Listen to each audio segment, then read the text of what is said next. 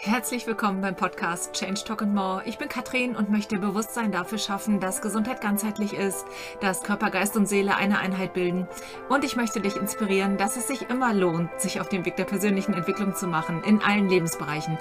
Das wichtigste Tool dafür ist meiner Meinung nach Selbsterkenntnis, denn wenn wir lernen, uns reflektieren, nicht um uns zu überanalysieren, sondern um uns ja ganz liebevoll zu beobachten, was wir den ganzen Tag so denken, fühlen und was wir machen, dann erkennen wir so so vieles von dem, was in unserem Unterbewusstsein abläuft und das lässt uns uns selber einfach viel viel besser verstehen.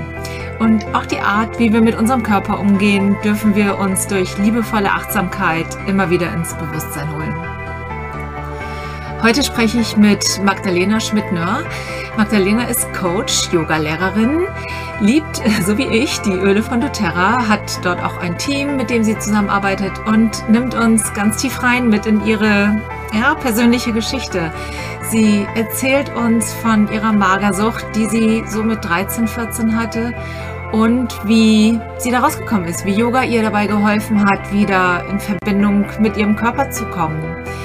Wir sprechen auch darüber, wie fragil für uns als Kinder der Zugang zum Körper ist, wie wir unsere inneren Wunden aufspüren können als Erwachsene.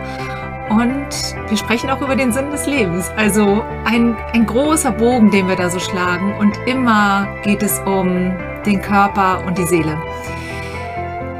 All ihr Tun ist darauf ausgerichtet, Frauen wieder in ihre Weiblichkeit und ihre wahre Kraft im Sinne von Lebendigkeit zu bringen. Und das ist ja ein Gefühl, das häufig ja generationsübergreifend schon sehr klein gehalten wurde. In den Show Notes findest du den Kontakt von Magdalena verlinkt, also schau gern mal bei ihr vorbei. Und jetzt wünsche ich dir ganz, ganz viel Freude mit unserem Gespräch.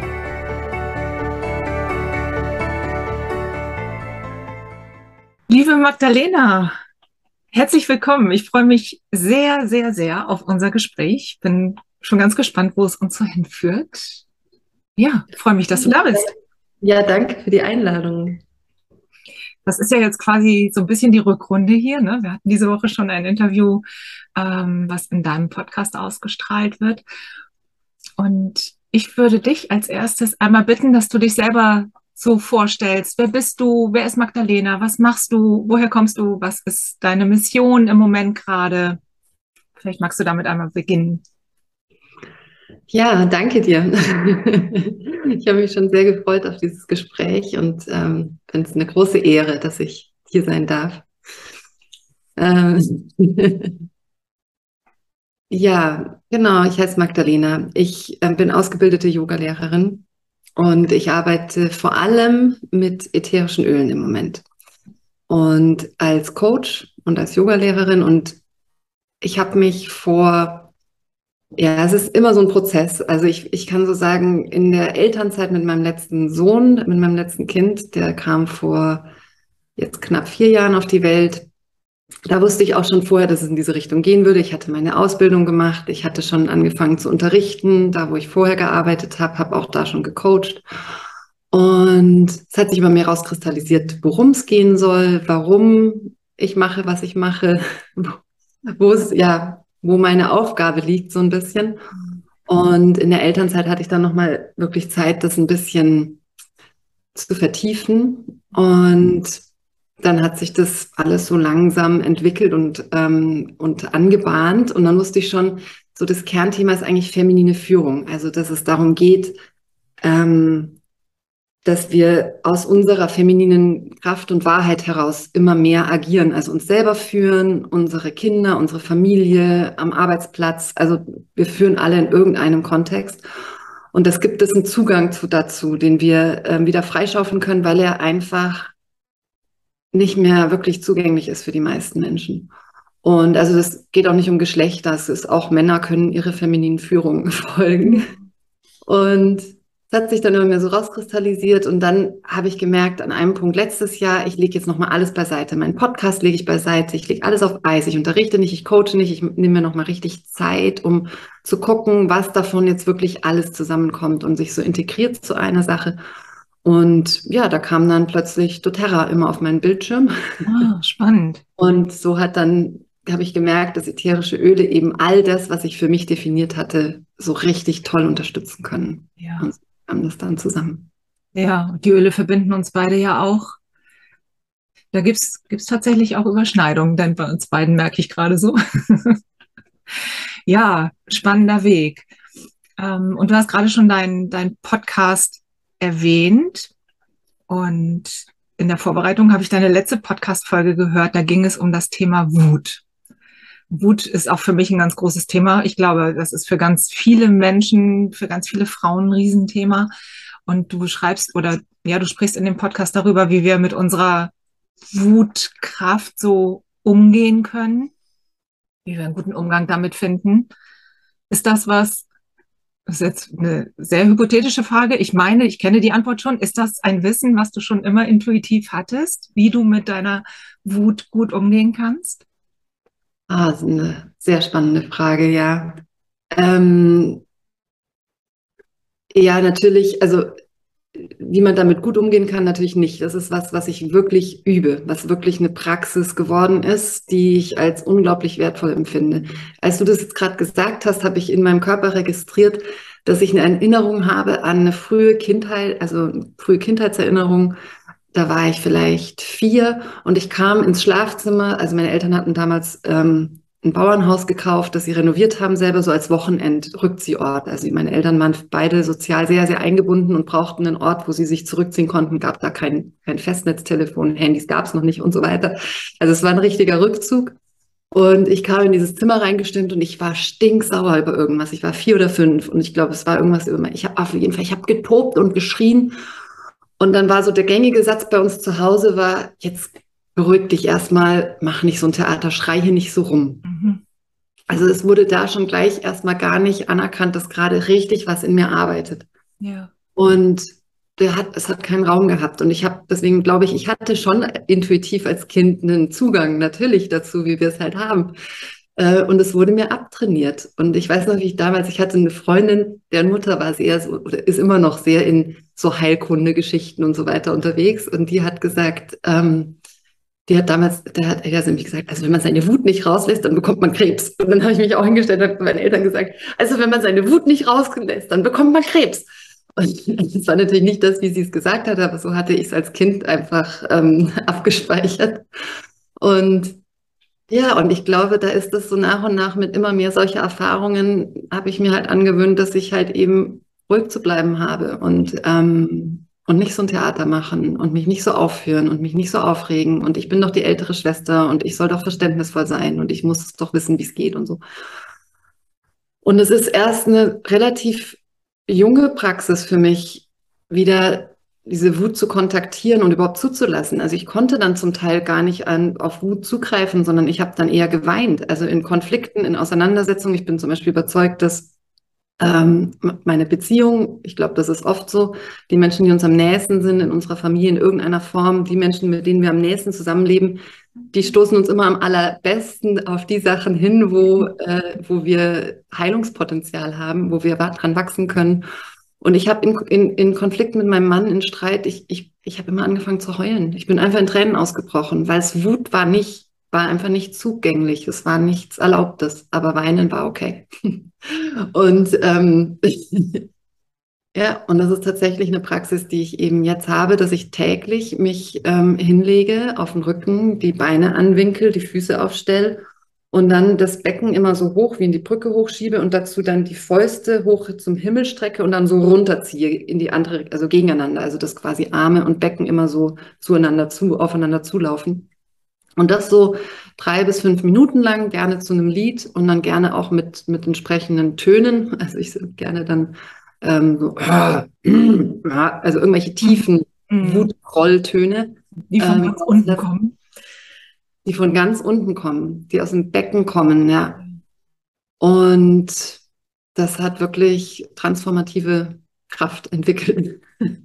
Spannend. Was merkst du für Veränderungen dadurch?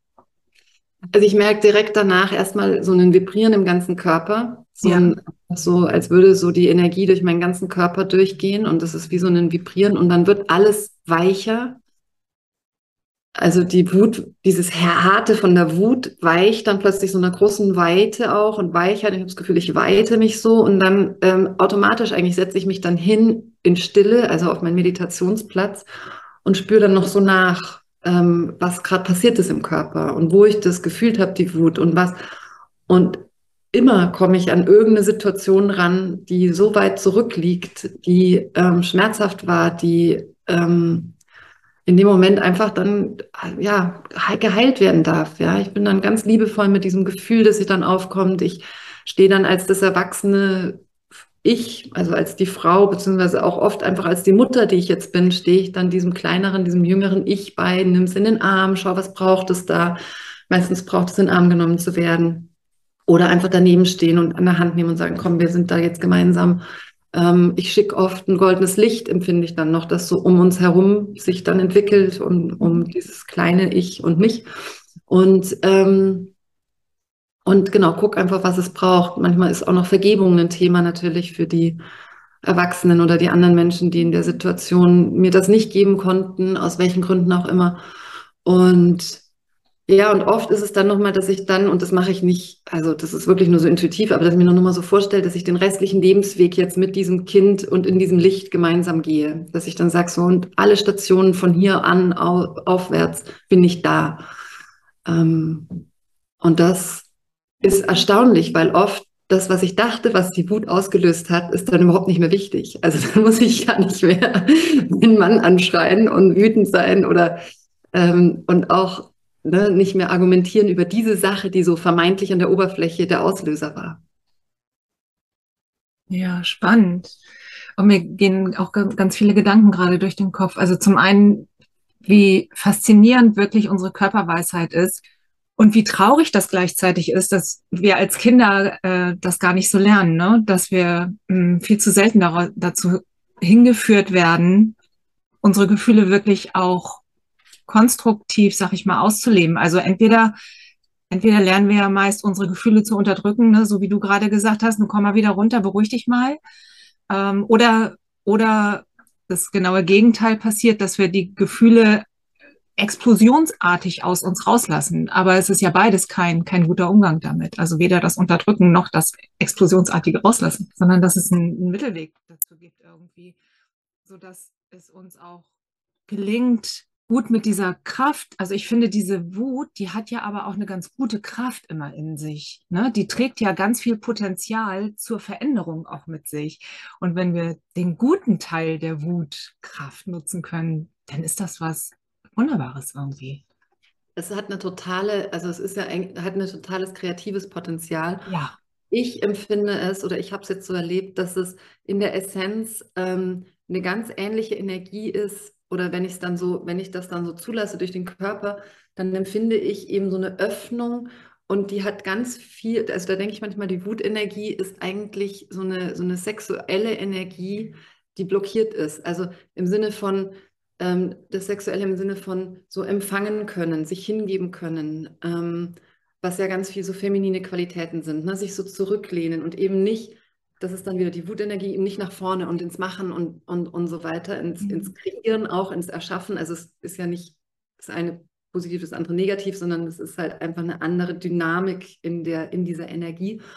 Ähm, und ich glaube, das ist eben genau der Punkt, dass wir Frauen zu sehr in der maskulinen Energie oft sind, dass wir zu sehr in diesem Machen und Geben und, und, und, und irgendwie geht es immer alles noch und ich kriege auch noch alles unter und ähm, und viel zu selten uns zurücklehnen und einfach mal aufmachen und bereit sind zu empfangen. Und das ist absurd, weil wie können wir denn Mutter sein und geben, wenn wir es gar nicht haben? Ne? Also das ist so, und da denke ich, geht es wirklich ganz viel um, einen, um eine Vereinigung von dem Femininen und dem Maskulinen in uns, um da eine gute Balance zu schaffen. Und das Interessante ist, das kam mir gerade, als du geredet hast, in vielen Kontexten, in vielen Kulturen und auch in vielen ähm, Familien ist ja Wut bei Männern total eine der einzig zulässigen Emotionen wiederum. Mhm. Ja? Das mhm. ist ja ganz spannend. Also die dürfen ja wiederum nicht weinen oder weich fühlen oder gar ähm, Lust ausdrücken. Also da, alles, was ja zu tun hat mit diese, diese ähm, dieser lustvollen Ausdruck dieser Energie, also die, mit der sexuellen Energie, das wird ja, das ist ja gesellschaftlich gar nicht akzeptiert, dass wir das ausleben in der Öffentlichkeit. Ne? Aber Wut ausleben in der Öffentlichkeit, das ist in irgend so ein bisschen akzeptiert. Also es ist nicht so ungewöhnlich, ja. Natürlich reagieren die Menschen dann entsprechend, aber es ist schon was, was mehr gesellschaftlich akzeptiert ist als ein, ähm, als eben zum Beispiel Lust zu, zu, zu erleben in dem Moment. Hm. Ja, das stimmt. So, so eine männliche Wut, die ist, äh, da ist der Mann, da wirkt der Mann irgendwie stark, ne? Während bei einer weiblichen Wut, die ist dann schnell hysterisch. Aber was ist das denn für eine hysterische Frau? Ja, das stimmt. Und gleichzeitig braucht es ja gute Vorbilder auch, von denen wir das alles lernen können, ne? Ja. Also das ist tatsächlich, ähm, glaube ich, so essentiell, warum mir tatsächlich, also ist auch das große Warum für, für mich, warum ich tue, was ich tue, weil ich denke, dass einfach die Kinder, also die Kinder von heute, auch die Kinder von morgen, also die haben es so verdient, dass wir heilen, damit sie heile aufwachsen können.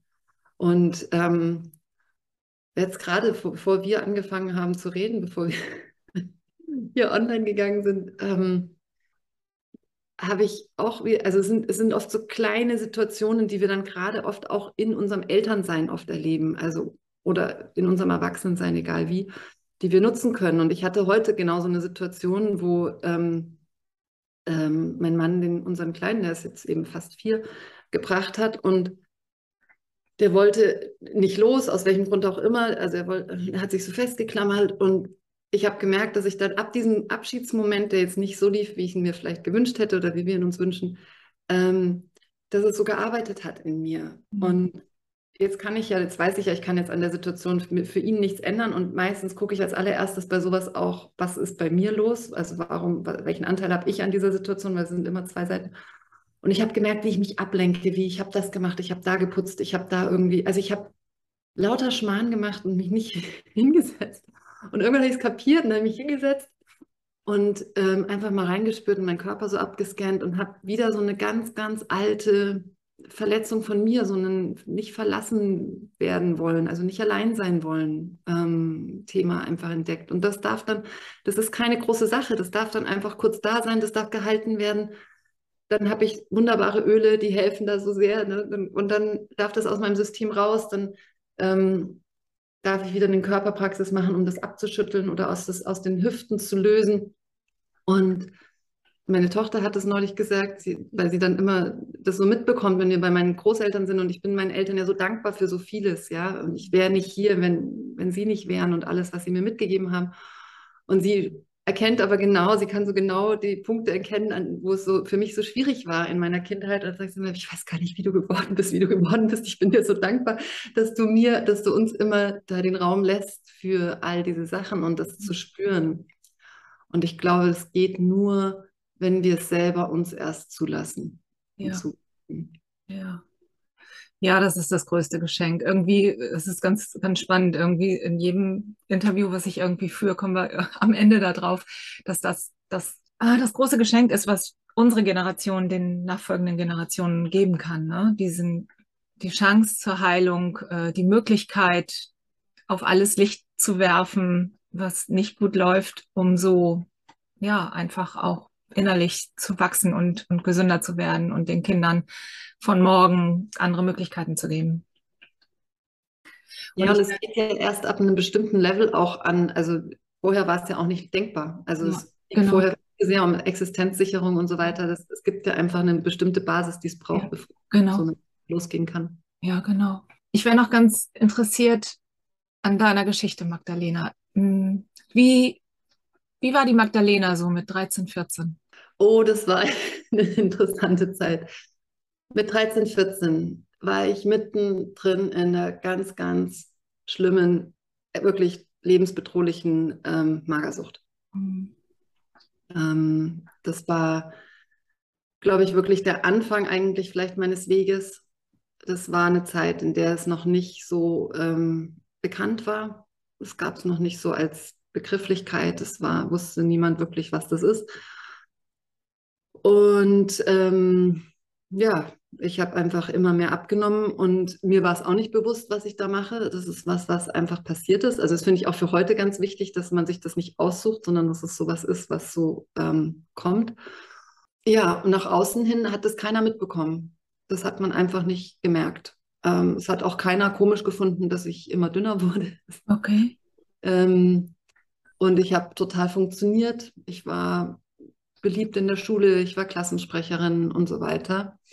Demzuvor ging eine Reihe von, von Situationen, also von Geschichten, die alle natürlich in irgendeiner Form beitragen können dazu. Ich glaube aber inzwischen, dass es ähm, eine genetische, also ich glaube, es gibt einem, das wird einfach in Familien auch weitergegeben. Ich glaube, es ging nicht nur um meine spezifischen, die spezifischen Auslöser in meinem Leben. Mhm. Ich bin aufgewachsen in Jerusalem und wir sind zurückgekommen, als ich zwölf war. Das heißt, ich habe einen ziemlichen Kulturschock erlebt ähm, in, auf allen Ebenen.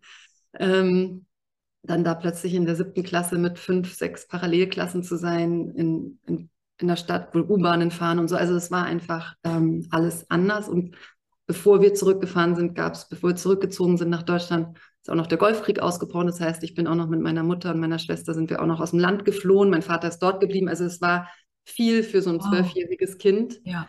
Äh, auf jeden Fall. Und gleichzeitig möchte ich meinen, das war eine der tollsten Zeiten in meinem Leben, diese Zeit, die wir dort gelebt haben, trotz Intifada und faktisch Bürgerkrieg und dann noch Golfkrieg äh, war es eine der prägendsten und ähm, tollsten und ähm, glücklichsten und, und, und freiesten Zeiten meines Lebens tatsächlich.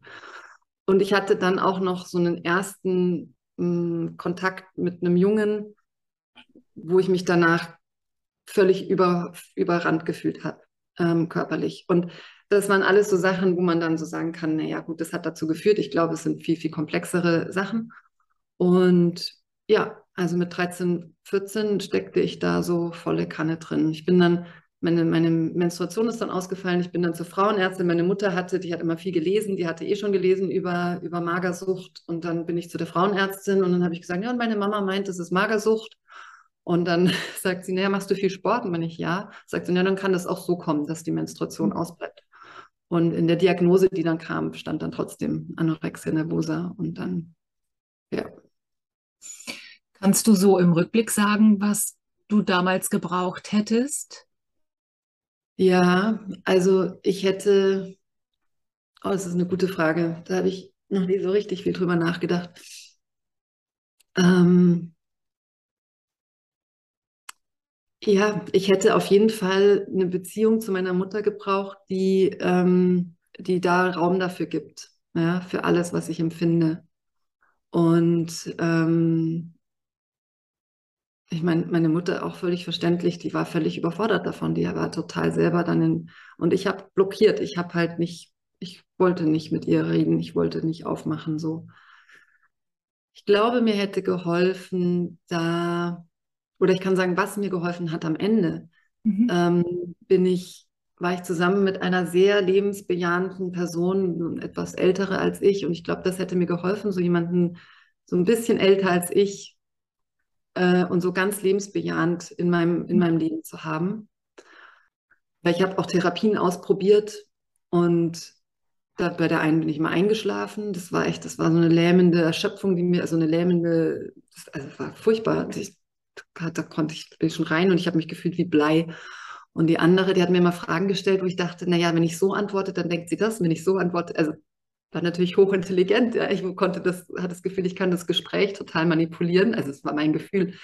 Ja. Äh, und dann habe ich gedacht, dann bringt mir das auch nichts. Also ich hatte auch nicht einfach den richtigen Zugang zu dem richtigen Therapeuten. Ich glaube auch, dass das Moment mittlerweile auch anders ist. Aber was mir geholfen hat am Ende, war eine Gruppenleiterausbildung, zu der ich mitgefahren bin, so eine Woche. Und da war eben, war ich im Zimmer mit einer, die war vielleicht drei, vier Jahre älter als ich und die war sehr lebensbejahend. Und da hat es plötzlich einfach geschnackelt und so war das dann seitdem immer bei mir, dass ich gemerkt habe, okay, willst du leben oder willst du sterben? Also mhm. willst du das Leben voll bejahen und, und leben oder willst du dahin siechen, bis du stirbst? Und ich habe später noch zweimal diese Situation gehabt, einmal mit Marihuana und einmal mit dem Rauchen, also mit Zigaretten wo ich es ähnlich weit getrieben habe, also was auch Süchte waren letztlich, aus denen ich nicht hätte rauskommen können. Und ich war wirklich auch bei beiden an dem Punkt, wo ich gedacht habe, okay, entweder ich mache jetzt weiter, dann bin ich bald tot, oder ich höre jetzt auf und sage Ja zum Leben. Und das war dann eigentlich das, was so aus mir herauskam. Und ich verbinde sehr so mit ihr. Für, in meiner Erinnerung ist sie sonnengelb. ich weiß nicht warum, aber ähm, das war für mich so ein Knackpunkt. Wow. Was für, was für eine krasse Erfahrung und was für, was für ein machtvoller Gedanke.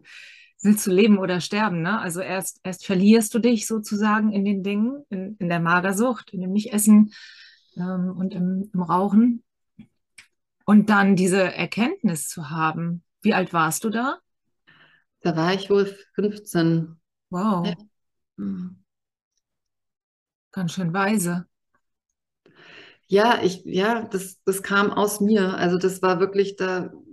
Ich glaube auch in, inzwischen, dass es so ein Segen war, dass das so kam, weil ich mich einfach aus eigener Kraft und mit diesem, mit diesem Drive daraus gezogen habe, ja. Und ich weiß, dass viele, die dann therapiert werden und so, dass das nie wirklich weggeht. Also dass es irgendwie einen immer begleitet, dass man halt irgendwie lebt damit Mhm. Aber dass eben die Zwanghaftigkeit letztlich oft so bleibt ja, im ja. Kopf oder im Körper. Und das war ja bei mir schon auch, also bei mir war das dann auch ein anheilender Le Heilungsprozess. Ich empfinde es so, dass ich mit jeder Schwangerschaft und mit jeder Geburt noch mehr geheilt bin. Ja. In der Yogalehrerin-Ausbildung ist es nochmal an die Oberfläche gekommen, im Körper auch. Also das ist ja so eine Heilung, dauert ja an.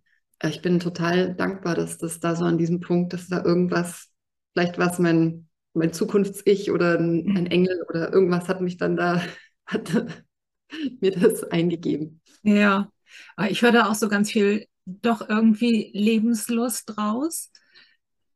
Selbst in Momenten, die ganz, ganz dunkel und ganz schwer sind, gibt es immer noch einen Anteil, der sagt so, und ich will aber, weil ich weiß, dass es auch anders geht.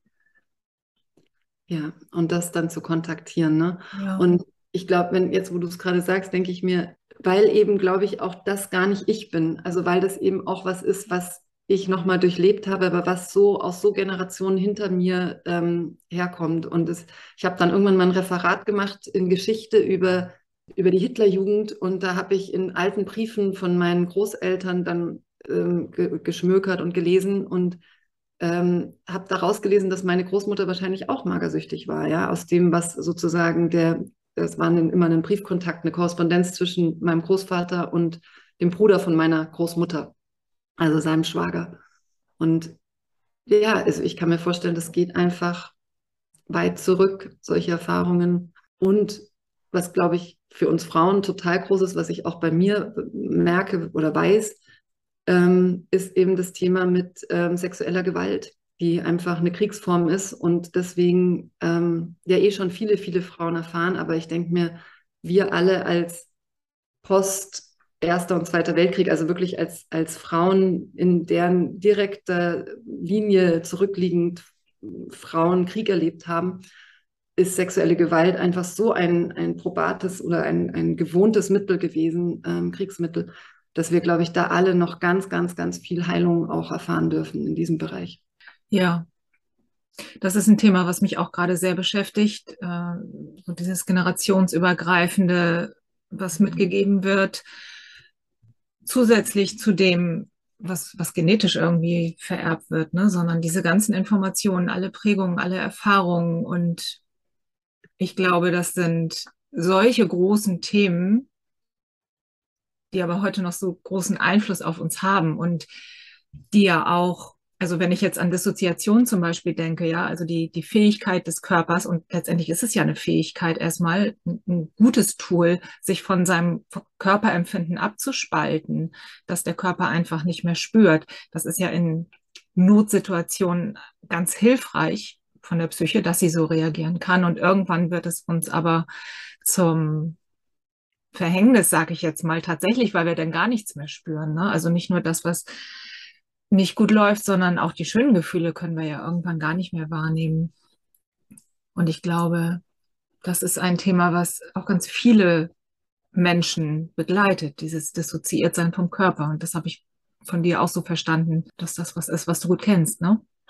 Ja, es ist interessant, dass du das sagst, weil ich ähm, so auf meinem Weg beobachtet habe, dass ich in, in der Ruhe, wenn ich so für mich alleine bin oder auch morgens aufwache oder abends im Bett liege, dass es da eine Tendenz dazu ist, dass ich gar nicht ähm, mich gut fühlen kann, ne? dass ich mich gar nicht freuen oder dass ich gar nicht, also das so mich gut fühlen, dass das was ist eben, was, gar, was ganz gefährlich eigentlich fast ist, mhm. ähm, weil es ja so sehr ins Fühlen reingeht. Mhm. Ja. Und, und das eben eigentlich auch wieder so ein Stück für Stück zu üben. Dieses, oh, ich sitze hier und so, so kleine Wahrnehmungen, ne? so vielleicht mit einer Feder über die Wange streicheln oder mir Musik anmachen, wenn ich fünf Minuten unter die Dusche gehe oder mir eine Kerze anzünden. Also einfach so kleine Atemmomente zu schaffen, so ich erlaube mir hier das kurz schön zu finden, das zu genießen, das zu, ja, wieder zu empfangen letztlich.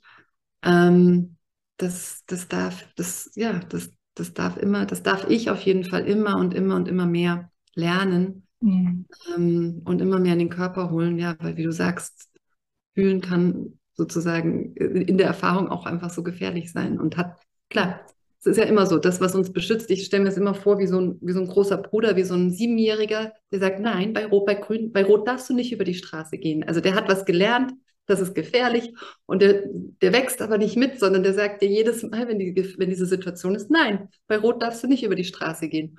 Und du bist aber inzwischen irgendwie 40, 42, 43 und denkst dir, ja, aber wenn kein Auto kommt und ich muss schnell rüber, aus welchem Grund auch immer, dann darf ich das schon mal. Ähm, und das ist letztlich die Arbeit, die wir dann da machen, diesem kleinen Siebenjährigen zu sagen, es ist okay, ich nehme jetzt mal das Ruder in die Hand. Ja, ich übernehme die Verantwortung, genau. Oh, schön. Wie ist es dir letztendlich gelungen, in deinen Körper zurückzukommen? Ja, Yoga auf jeden Fall. Also eh viel Sport oder viel mh, hm, Bewegung. Und für mich war es dann Yoga, es hat mich auch immer schon gerufen. Ähm, ich habe schon als Kind habe ich schon bei meiner Mutter im Schrank so ein Buch, so ein, das war so ein 80er oder 70er Jahre Buch mit so Yoga-Haltungen und fand die schon total spannend und habe die dann immer nachgeübt und habe auch da als Kind schon immer das, so das Bedürfnis gehabt, mich zum Beispiel vorm Essen einfach mal auf den Boden zu legen, auf den Rücken und erstmal so meinen Körper zu spüren. Und das fanden sowieso alle ganz komisch, was ich da immer mache. und, ähm, und das hat mich dann ähm, immer begleitet. Also Wasser, Schwimmen, Wasser um mich haben, um, um meinen Körper, mhm. Tanzen und Yoga. Und dann wirklich zu dem Punkt eben, das habe ich vorhin, glaube ich, schon gesagt, dass ich in der, dass ich dann gesagt, merkt habe, so ich brauche eine intensivere Praxis, ich mache jetzt eine Ausbildung das ging dann über dreieinhalb Jahre und da ist wirklich nochmal, da habe ich nochmal gemerkt, wie krass Psyche und Körper so verbunden sind, weil es war gar nicht so geplant, aber lustigerweise habe ich parallel eine Therapie noch gemacht. Ich habe auch, ich habe ja dann quasi in der Magersucht selber gar keine Therapie gemacht. Ich hatte dann nur hinterher irgendwann mal beschlossen, ich mache das jetzt, ich arbeite da noch ein bisschen was auf und will noch ein bisschen was verstehen. Und das habe ich nochmal während der Ausbildung gemacht. Und das war so interessant zu beobachten, wie mein Körper und mein, also wie die Themen parallel aufgetaucht sind und wie es auch immer tiefer ging. Und wie zu Beginn der Yoga-Ausbildung ist erstmal mein ganzes Bindegewebe so aufgequollen. Da dachte ich mir, wie jetzt mache ich jeden Tag Yoga und mein Bindegewebe wird so? Was ist denn da los? Es war so wie so Raum machen. Es war so, als würde alles nochmal sich aufweiten müssen, aufweichen müssen, mhm. um Raum zu machen für die ganze Veränderung, die stattfinden darf. Und dann wurde das wieder straffer und dann habe ich gemerkt, jetzt geht es an die Muskeln, jetzt geht es an die, so, an die Faszien und jetzt geht es Richtung Knochen. Und auch in der Therapie habe ich gemerkt, ich gehe immer tiefer und die Themen wurden immer, ja, immer verdeckter oder es war immer schwieriger, an so ein Thema ranzukommen. Und wenn ich dann an so ein Thema war, konnte ich richtig spüren, wie das dann im Körper so aufgeploppt ist. Und, und wie es auch sich so abgezeichnet hat in der Yoga-Praxis. Ja? Mhm. Dass ich zum Beispiel also ein Beispiel ist, ich, ich, ich habe mich immer wahrgenommen als eine starke Frau. Ich habe immer zurückgespiegelt bekommen, ich, ich würde als starke Frau wirken. Und in den Stehhaltungen hatte ich total, ich konnte, hatte keine Kraft in Stehhaltungen. Während in Rückbeugen konnte ich ewig rein und konnte Rückbeugen machen. Aber in meiner Beziehung konnte ich nicht, ähm, tat ich mir schwer, mich aufzumachen oder dann so wenn ich gerade am Kochen bin und dann, dann kam er und wollte mich kurz umarmen oder so. Ich fand das als störend und statt in dem Moment einfach zu sagen, oh ja, das ist schön so. Mhm. Ähm, und dann habe ich gemerkt, dass es eben, dass ich oft im Leben eine Rolle spiele und dass ich eben so wie so ein, wie so ein Diamant, der ich eigentlich bin und dann kommen diese ganzen Verkrustungen da drum. Das Bild ist nicht von mir, das ist, habe ich irgendwo aufgeschnappt, ich weiß aber nicht wo. Und dann male ich außen wieder diesen Diamanten, also male ich außen wieder das hin, was ich innen auch bin. Mhm. Das heißt, ich bin schon das, was im Außen ist, aber es ist nicht angebunden an, den, an die Wahrheit innen, ja, sondern da, sind, da ist eine Schicht Zement dazwischen oder, oder Schlacken oder was auch immer. Mhm. Und dann habe ich angefangen, ähm, weniger stark zu sein im Außen, weniger zu funktionieren und auch weniger tief in die Rückbeugen zu gehen. Und das hat sich schlagartig gedreht. Ich war plötzlich in den Stehhaltungen richtig kräftig. Ich habe nur noch 50 Prozent von meinem Tagespensum geschafft, sage ich dazu. Also es war tatsächlich, da habe ich gemerkt, das ist alles nicht echt, das ist alles viel zu viel. Das ist ähm, nicht wahr für mich. Ja. Ich habe es verpeilt, ich habe dann mein Kind zum falschen Bahnhof gebracht, als es auf Bauernhoffahrt gehen soll und so weiter. Also es war echt so, hä, was ist denn hier los? Ich habe doch immer alles auf dem Schirm, ich habe doch immer alles unter Kontrolle. Ich hatte gar nichts mehr unter Kontrolle. Und ich wurde viel weicher und offener und wir hatten eine ganz, also wir hatten einen totalen Shift in unserer Beziehung. Also das war so ein ganz spannender ähm, Wandel, den ich da, also ein Beispiel, es gab mehrere solche Situationen. Das ist ein total schönes Bild mit diesem Diamanten und der Schicht und dem Diamanten, der außen aufgebaut wieder äh, aufgemalt wird, habe ich eine, eine gute Vorstellung von. Und da finde ich mich auch wieder. Und ich finde mich witzigerweise auch in dem wieder, was du gerade sagtest, äh, plötzlich nicht mehr so leistungsstark zu sein und nicht mehr, nicht überhaupt die Starke zu sein. Das ist auch was, was ich wahrnehme, dass ich heute das Gefühl habe, ich bin viel schneller überfordert und muss dann gucken, dass ich nicht, nicht grenzenlos in diese Überforderung reinfalle, während ich früher ganz straight und immer und immer weiter und auch nie umgefallen bin. Und wenn ich heute so darauf gucke, frage ich mich mal, wie habe ich das eigentlich alles geschafft? Und es geht mir auch so, dass ich denke, ich, ich kann das alles nicht mehr. So. Also nicht so wie früher. Und dass wir uns dann daran erinnern dürfen, dass das gar nicht das anzustrebende Level irgendwie ist, ne, was wir früher gemacht haben, weil es ähm, ja nur unter großer Kraftanstrengung ging, vieles andere wegzudrücken. Ja, es ist so ein Extrahieren, ist es, ne? Also wir, wir, wir haben diese Lebenskraft und wir können die mit Gewalt rausholen und nutzen für XY. Ja. Und wenn es eben nicht unserer Wahrheit entspricht, dann müssen wir es eben so gewaltvoll rausholen und dann brennen wir irgendwann aus. Also genau. ich glaube wirklich das, was in, ins Burnout führt und ähm, ich habe es jetzt an mehreren Stellen gehört. Ich glaube, Silja hat es auch mal irgendwo erzählt, Silja Marloff, ähm, es ist eigentlich international, inter, internalisierter Kapitalismus. Also es ist das, was wir eben machen mit der Welt. Es ist das, was wir mit Mutter Erde machen. Es ist das, wie wir wirtschaften. Es ist einfach das, und das haben wir so übernommen, dass wir es selber bei uns auch so Raubbau betreiben. Und deswegen finde ich immer, also ich sage das auch immer, die Erschöpfung hat recht. Also wenn die Erschöpfung kommt, dann hat die recht und es zeigt einfach nur, dass die, dass das in eine falsche Richtung geht und es einfach, man kann einfach nur dankbar sein und sagen, danke, liebe Erschöpfung, ich lege mich jetzt ins Bett. Und ja. wenn ich irgendwann wieder aufstehe, dann gucke ich, wo ich meine Lebenskraft nicht wahr einsetze und wo ich sie besser einsetzen kann. Ja.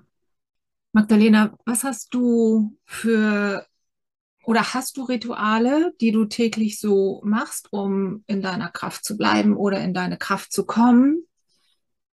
Ja, ich habe eine Menge. ich okay. kann jetzt Ideal schildern.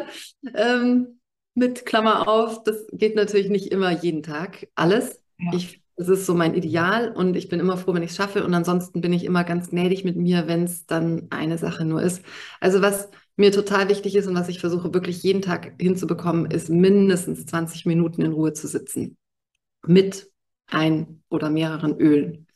Das ist wirklich so das Minimum, was einfach ähm, mich anbindet an mich. Am liebsten morgens, am liebsten bevor alle anderen aufwachen. Wenn morgens nicht, dann irgendwann anders. Das ist, und wenn 20 Minuten auch nicht gehen, dann halt 15. Aber ich versuche doch eigentlich meistens auf eine halbe Stunde, ähm, weil ich es einfach, was es einfach so gut tut. Und es das heißt ja immer. Was machst du in der Zeit? Bitte? Was machst du genau, während du sitzt mit den Ölen? Mhm. Ja, ich sitze und ähm, meistens nehme ich mir, mh, hm, also ich habe auch eine Ölroutine, die ich morgens mache, aber wenn ich sozusagen einfach nur schnell sitze, dann ähm, nehme ich mir oft intuitiven Öl und folge dem Öl, rieche einfach an der Flasche und folge dem Öl dann nach innen, nutze das wie eine Brücke und dann sitze ich einfach in Ruhe und lass einfach alle Gedanken. Also ich stelle mir das immer vor, so, weil ich sehr gerne am Strand meditiert habe und für mich, ich gehe dann immer wirklich erstmal auf meine Atmung Und für mich ist es immer so, dass es so ist, wenn ich, ähm, wenn ich einatme, geht so die Welle weg vom Strand und wenn ich ausatme, rollt sie so langsam wieder zum Strand hin.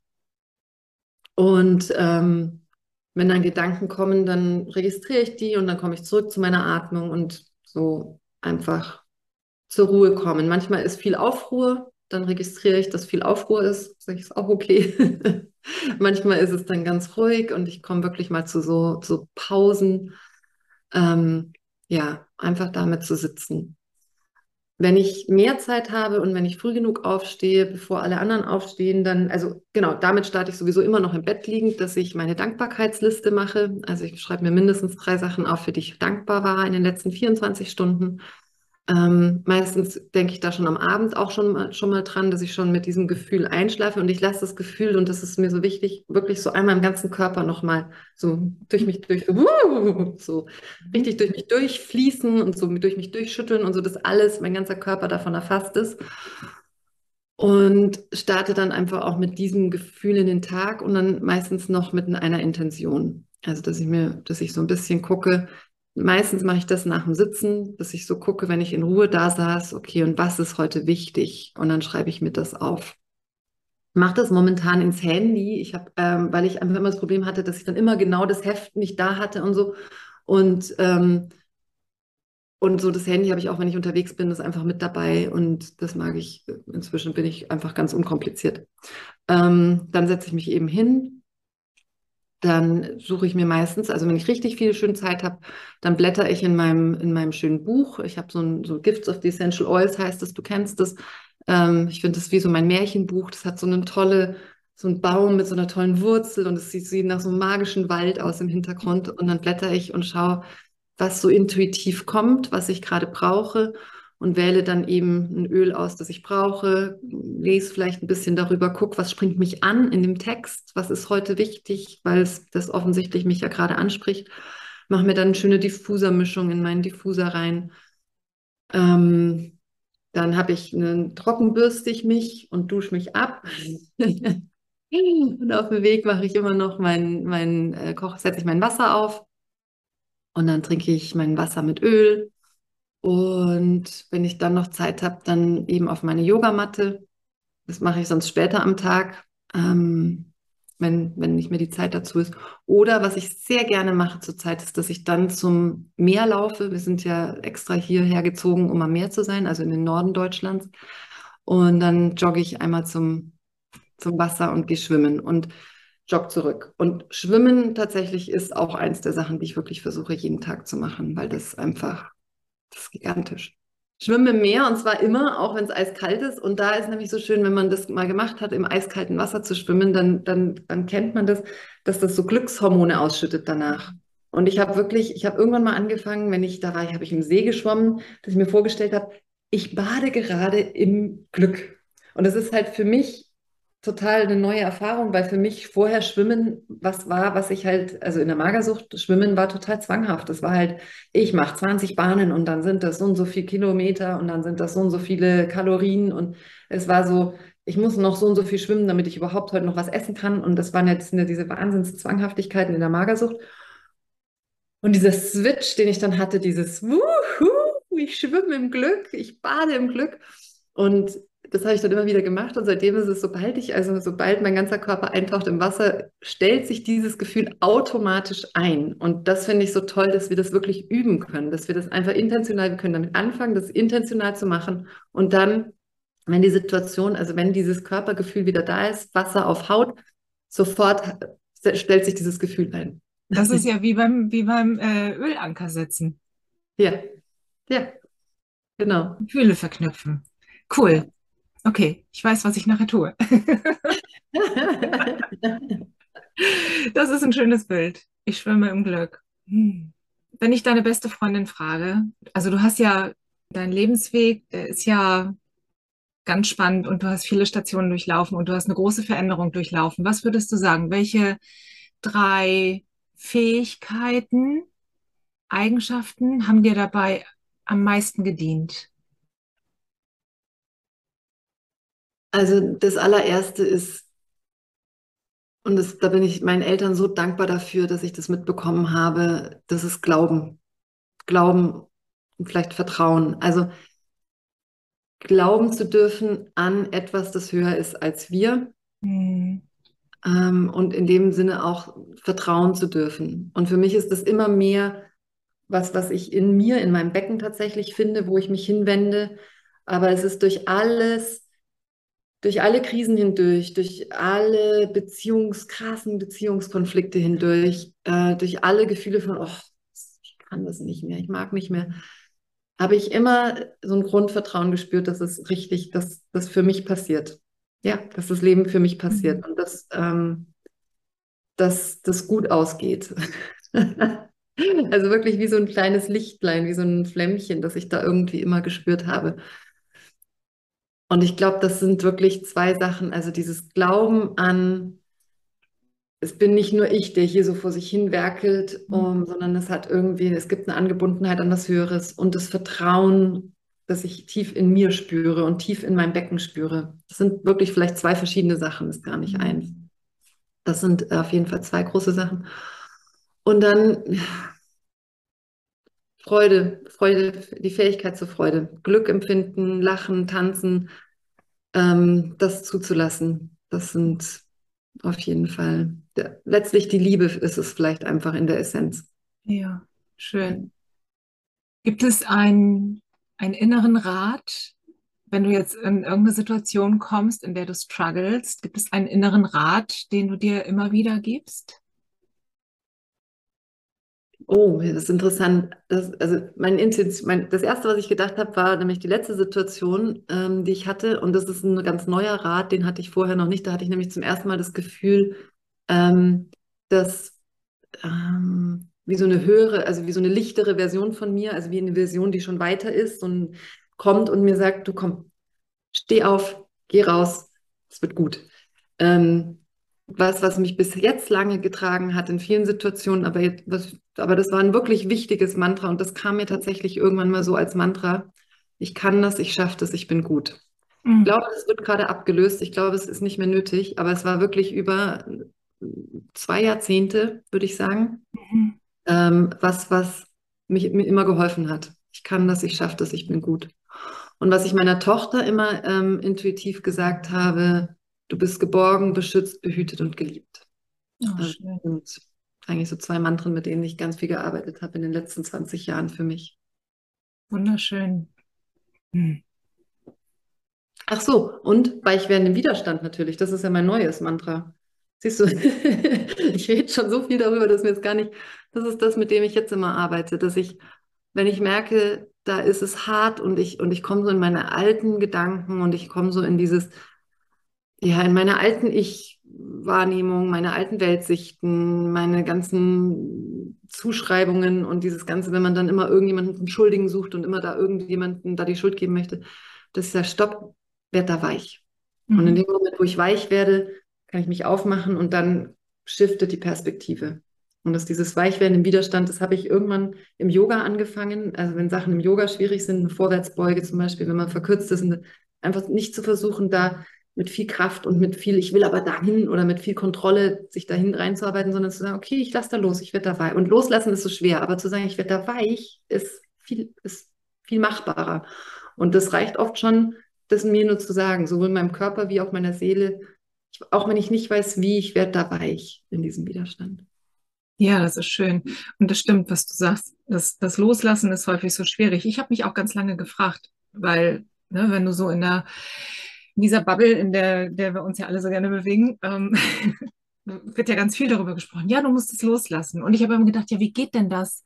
Lass ich denn los? Ja, weil es ja eigentlich nichts Aktives ist. Ne? Es ist ja eben ein sehr es ist eigentlich ein passiver Zustand, also es ist eben nichts, was du aktiv machen kannst. Ja, genau. Und weich werden kannst du aber aktiv. Und das kannst du dir einfach auch sagen. Du kannst dir sagen, ich weiß nicht wie und ich werde weich. Ja, und, und ich gehe in die Annahme. Ich lasse es einfach da sein, ohne es zu bewerten. Ja. Auch wenn meine hinteren Oberschenkel, Sehnen, Muskeln nicht weit genug gedehnt sind, es ist okay. Ja. Ja, ja. Mhm. Mal angenommen, wir verabreden uns in drei Jahren hier nochmal zum Interview. Was erzählst du mir dann aus deinem Leben? oh, wie krass transformativ 2022 war. Ja? Ist da viel passiert? Ja, ja, ja, da ist noch viel, also vor allem in der zweiten Hälfte des Jahres ist noch so viel passiert. Ähm, äh, und ich, ich hätte es mir nicht ausmalen können, dass das, dass so viel passiert ist. Und vor allem, dass so viel, ähm, dass so viel in Richtung Liebe geschiftet ist. Ich glaube, dass wir mittendrin sind in einem Shift Richtung Liebe und auch ähm, dass das Feminine wieder äh, bekannt, also wieder mehr Kraft entfalten darf. Ich glaube, dass wir gerade mittendrin sind, dass das Feminine wieder an die Oberfläche kommen darf und, und, und auch gerade mit einer absoluten ähm, Notwendigkeit, also mit wirklich mit so einer richtigen, da ist so eine richtige, wie so eine Vulkankraft ist da dahinter. Das ist so ein richtig so ein, weshalb gerade auch alle so schüttelt, weil die Erde bebt, ja. ja. Und, und ähm, ja, und dass, dass, dass dieses, also dieses Verbinden auch von dem Femininen und dem Maskulinen, das wieder in Einklang zu bringen, das, und das braucht halt einfach, dass, dass das mhm. Feminine so gewaltig hochbekommt, gerade, mhm. weil das Maskuline so im Vordergrund steht.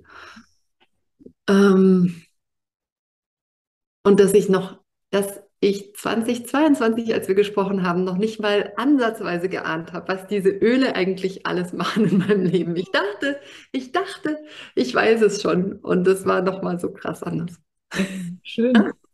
Magdalena, wie, wenn jetzt jemand sagt, boah, das tut mir so gut, was die Magdalena erzählt und ich habe immer so ein inneres Ja und ich muss immer nicken bei allem, was sie sagt und ich muss unbedingt mit ihr, ich muss sie unbedingt kennenlernen.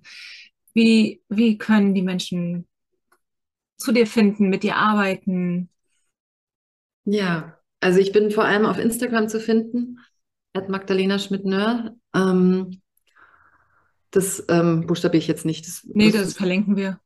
Ja, das wirst du sicherlich irgendwo reinpacken. Genau. Ähm, und da ist auch alle, sind auch alle meine, meine Links zu finden. Also da ist mein Podcast-Link, der heißt ähm, Roots and Wings, auseinandergeschrieben und mit so einem Unzeichen in der Mitte. Der Podcast, der Lieben und Frieden in dein Leben bringt. Das ist manchmal ganz wichtig, weil ich glaube, es gibt noch einen zweiten englischsprachigen Roots and Wings Podcast. Ja. Und ich habe auch, bin auch unter magdalenaschmidtnör.com auch zu finden, ist meine Homepage. Und ich, genau, ich arbeite eins zu eins mit Leuten. Ich arbeite jetzt gerade auch an einem Online-Container. Den werde ich auch über Instagram, also wir, genau, wir starten wahrscheinlich erstmal mit einer kostenlosen Challenge und dann gucke ich mal, was sich daraus entwickelt. Aber Ideen habe ich da viele. und Yoga unterrichte ich online, also zum Beispiel heute um 17.30 Uhr, äh, nee, heute nicht, du strahlst das mal anders aus. Also Yoga unterrichte ich Mon äh, donnerstags um 17.30 Uhr bis 19 Uhr. Mm, okay. Zum Beispiel. Genau. Ja. Das ist dann online und via Zoom. Schön. Ja, wir verlinken alles. Ich danke dir, liebe Magdalena. Ich danke dir sehr. Das war so ein schönes Gespräch. Ich habe zum Abschluss noch drei Fragen und ähm, vielleicht magst du einmal den Satz vervollständigen. Gesundheit ist Glück. Mein Lieblingsort ist das Meer. Dein Meer vor der Haustür? Oder ein anderes Meer? Oder ist es egal? ja, du hast völlig recht. Also äh, tatsächlich ähm, zieht es mich schon auch noch an, an größere äh, Strände oder ans größere Meer. Das stimmt schon. Ich habe irgendwie ein Calling, ich weiß nicht warum, nach Hawaii. Mhm. War da noch nie äh, oder überhaupt auf Inseln. Ich merke, dass mich Inseln einfach anziehen. Ich weiß nicht, ob es Hawaii sein muss. Ich finde es ich ein bisschen problematisch, nach Hawaii zu gehen als, als Tourist, aber äh, oder als Touristin. Ähm, ja, also, aber im Prinzip ist es grundsätzlich das Meer oder sogar grundsätzlich das Wasser. Ich liebe es auch in Bergseen. Da bin ich auch, also das ist auch einer meiner Lieblingsorte. Schön. Und Magdalena, stell dir mal vor, ich bin eine gute Fee und du kannst eine Eigenschaft von dir, die du nicht ganz so lieb hast, abgeben und kannst dir dafür eine andere aussuchen. Welche würdest du gerne abgeben?